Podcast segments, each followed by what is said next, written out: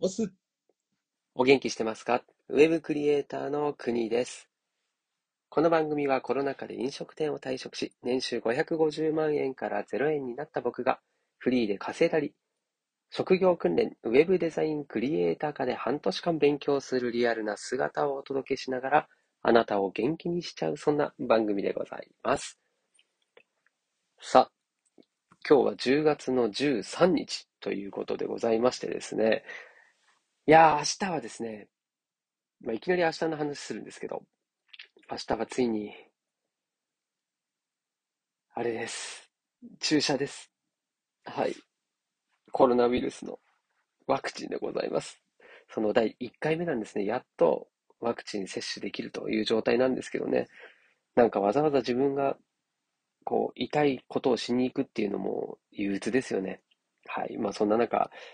めげずに頑張っていこうと思いますけれども、その今日はですね、テーマ、はい、ピクトグラムを作ろう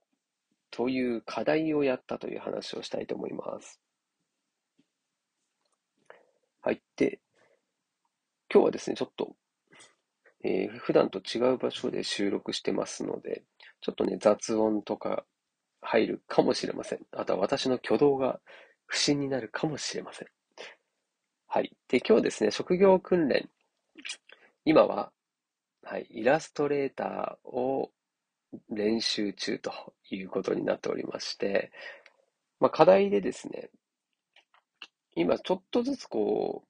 イラストレーターの使い方を実際にね、こう教科書見ながら、こういじくりながら練習をしているという状態でございますね。はい、そんな中、最初に今日やったことというのがですね、はい、ご存知でしょうか？ピクトグラム。僕もね、あまりその調べたことなかったんですけども、まあ、オリンピックでね、今回、ピクトグラムっていうのはみんなこう聞いた名前になったんじゃないでしょうか。ね、それまでなんとなく、あ、あのマークのやつねぐらいな。それがな、どういう名前だったのかも知らない人も多かったんじゃないでしょうかね。はい。でまずこの歴史とかですね、そのピクトグラムとは何なのかというところを、ま今日学んだことも踏まえてお話をしまして、で、最後ね、僕がどんなものを作って、その感想なんかを述べたいなというふうに思っております。どうぞお付き合いください。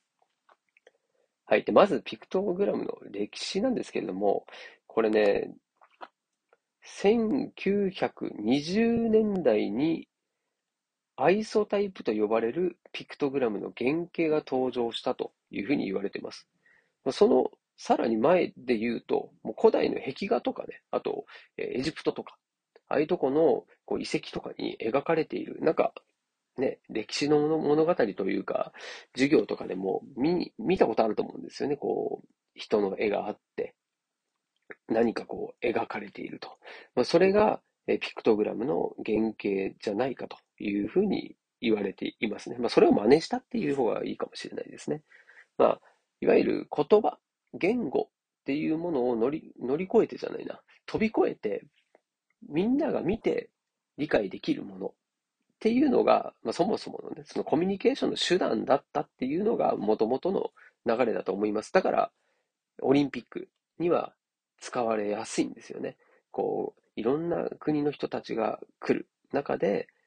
この競技種目とか、それを言葉で言うよりも、種目の絵を描いた方が、みんな一目瞭然でわかるよねというようなこともあって、まあ、オリンピックにも採用されてきてるんじゃないかなと思います。なので今回みたいにこの日本でというよりは、まあ、昔からね、オリンピックでも使われていて、1964年の東京オリンピックがきっかけというふうに言われているみたいですね。はい。まあ、そういうちょっと日本とのつながりもあるというふうに言われております。はい。それでですね、まあ、歴史はこのぐらいにして、まあ、このピクトグラムってどういうものなのというような話もちょっとしていこうかなと思うんですけれども、うん、知ってますか？僕もね、知らなかったです。はい。で、ピクトグラムっていうのはですね、これ、そうですね、こう作るっていう観点から言うと、例えば、アイコンとか、イラストもそうなんですけれども、あれも絵じゃないですか。その絵とアイコンだったりイラストだったりと何が違うのっていうところで言うと、厳密なルールというか、そういった決まりみたいのはないんですけれども、イラストとかアイコンのデザインを極力削ったものっていうような認識がいいんじゃないかなと思います。なので、やっぱりね、シンプルじゃないと、相手にこうパッと見すぐ伝わらないっていうところもあるので、なので、例えば、うん、トイレのね、標識みたいなのあるじゃないですか。あれもピクトグラムですよね。うん。で、えー、トイレの男性、女性の絵があって、そして矢印がある。まあ、それだけでトイレはあっちだねっていうのがわかる。まあ、これも、こう目、目で見てすぐわかりますよね。まあ、それがなんかいろんなこうマークだったりがついてたら、結局何を伝えたいのっていうのがわからなくなってしまうので、うんまあ、そういう意味ではね、こう文章を書くのと一緒で、こうワンメッセージ、ワンアウトカムという考え方にも近いのかもしれないですね。はい。まあ、そういう、こう、アイコンの持つ意味だったり、あとは、こう、アイコンが持っているものをさらにシンプル化したようなもの、まあ、そんな位置づけになってますね。なんで、見てすぐ意味がわかる。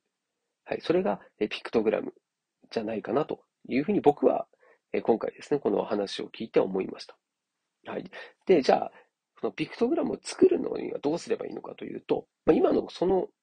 大前提のことを考えた作り方をすればいいので、まずはですね、その何を伝えるピクトグラムなのかっていうのを決めて、そしてそれを視覚化して、で、さらにその視覚したものをどこまで削れますかっていうところが、この腕の見せ所ですよね。あとはその見た目もシンプルなところにインパクトがあったり、可愛さがあったり、色合いが豊かだったりというようなところも表現としてはですね、デザイナーの腕の見せ所じゃないかなと思うので、すごい作る側としても楽しいですよね。うん、で、見る側としてもシンプルなので、こう見てもこううるさくないっていうんですかね、うん。そういった楽しみ方もあるなと思いますんで、まあ、今回僕も初めてチャレンジしてみましたけれども、もっとね、作ってみたいなっていうふうに、はい、そんなふうに感じました。はい、そして、はい、ピクトグラムのこうデザインをするときのコツですね。はい。で、さっき言った、とにかくこの要素ですね。はい、デザインの要素を削っていくっていうのが一番大きなポイントになると思います。はい。で、その上で、まあ、線の太さとかね、余白の取り方とか、まあ、これは本当デザイン全般で考えることなんですけれども、それすべてにこう意味を持ってですね、最終的な仕上げにするんですけれども、まあ、このピクトグラムを作る上では、まあ、僕がね、実際作ってみて、えー、思ったのは、メッセージ。それが、どういう形で、例えばですね、うんと、見る人によってメッセージの伝わり方が違うっていうところは意識しなきゃなっていうふうにちょっと思いました。うん、で、まあ、ピクトグラムって、その、海外の人も見ても通じる。つまりは、言語の壁を越えてメッセージを届けることができるんですけれども、例えばあの温泉のマークとかだと、温泉に入らない海外の人たちからすると、全く意味がわからない絵なんですよね。なんか、毛みたいのが3本。まん丸いのにくっついてるみたいな。そう、そういう風に、謎の文字、文字じゃない、絵文字みたいに、まあ、見えちゃう。そういう人もいるんだっていうことも、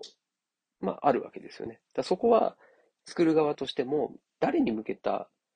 デザインなのかっていうのは、意識しなきゃいけないことかなというふうに思います。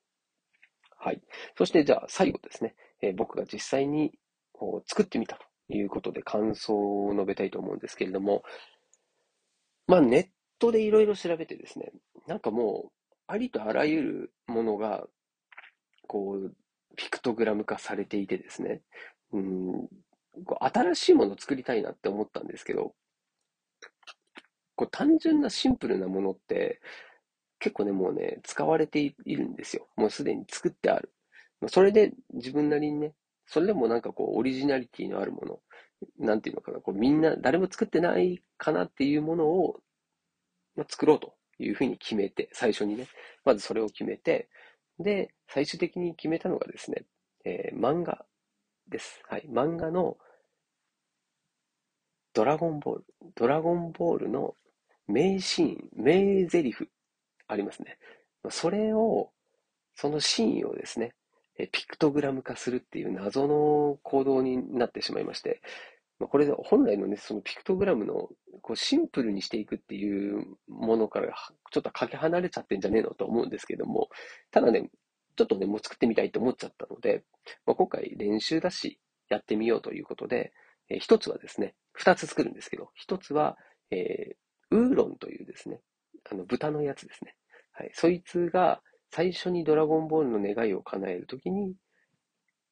パンティをくれって言うんですね。まあ、そのセリフ一つのシーンと、あとは、えー、悟空ですね。悟空が、えー、フリーザ、フリーザと戦っていて、あ、戦う前かな。そう。で、えっと、クリリンっていうですね、親友がいるんですけども、その親友がですね、こう、フリーザに殺されちゃうんですね。そう。で、その殺されたことを、えー、思い出すシーンがあるんですよ。で、その時に、そのね、死んだクリリンのことをフリーザが言ったもんだから、クリリンのことかっていうですね、そういうこうシーンがあるんですよね。はい。まあ、そのシーン2つをピクトグラム化するということをしました。はい。本当ね、出来栄えはもうとんでもないことになっておりますけれども、まあでもやってみて楽しかったですし、こう、そう、シンプルにするっていうのはね、実は言うと難しいし、そのデザインの本質なんですよね。なんでデザインするかっていうとね、やっぱそこにたどり着くので、まあ、それをまあ、今回は学べたなというふうに思っております。はい。ぜひですね、デザインに興味がある人は、ピクトグラム、これもぜひ作ってみてください。なんならもう、自分が必要としているようなマークの方がいいかもしれないですね。例えば、家にね、子供がいて、家に子供でもわかるような形でね、それぞれこのマークを作るっていうのは、何かこう指示を出したり、もしくは子供がね、何かするときに、それを見てすぐわかる例えばね、物、閉まっているところ、ここには何があるよっていうのも、そういったマークがあった方が分かりやすいんじゃないの？っていうところですよね。はい。結構ね、服の名前とか書いてあります。冬物、夏物って書いてますけど、それもピクトグラム化できたら素敵じゃないですかね。ちょっと一発で分かると。はい。いうのも僕からもちょっと提案をさせていただきます。はい。ということで、今日も最後までお付き合いいただきましてありがとうございました。合わせて聞きたいはいつもはい、もう職業訓練日誌第1話、そちらの方を概要欄に貼っておりますので、ぜひですね、まだ一回も聞いたことないという方は、そちらから聞いてみてください。はい。では、また明日この場所でお会いしましょう。お届けはクーニーでした。明日は、はい、注射頑張っていってきます。ああ、そっか。ちょっと具合悪かったら収録最悪休むかもしれないんでご了承ください。では、また明日も素敵な一日を。したっけね？